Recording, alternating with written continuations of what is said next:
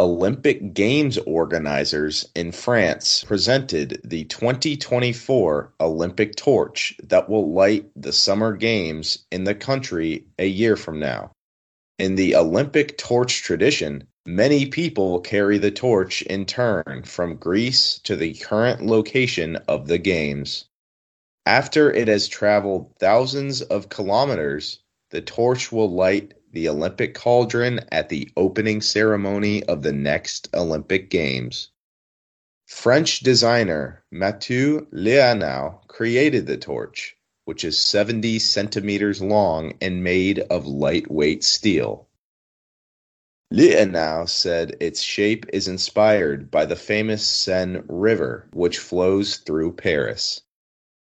He said the torch is equal from top to bottom and all around the middle, which stands for equality between athletes. The twisting shape of the torch represents peace. The torch was made with lightweight steel.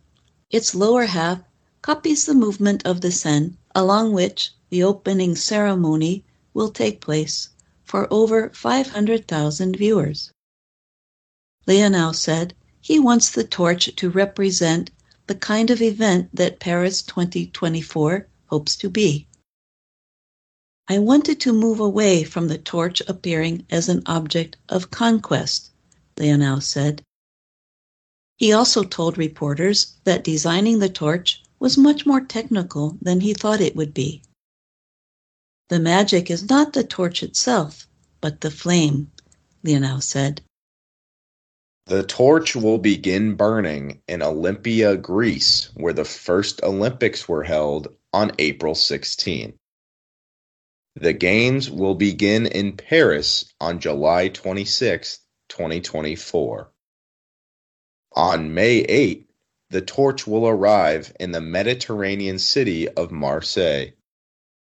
It will then pass through several important places, which include Strasbourg, the Pantheon in Paris, the Mont Saint Michel, and multiple French territories.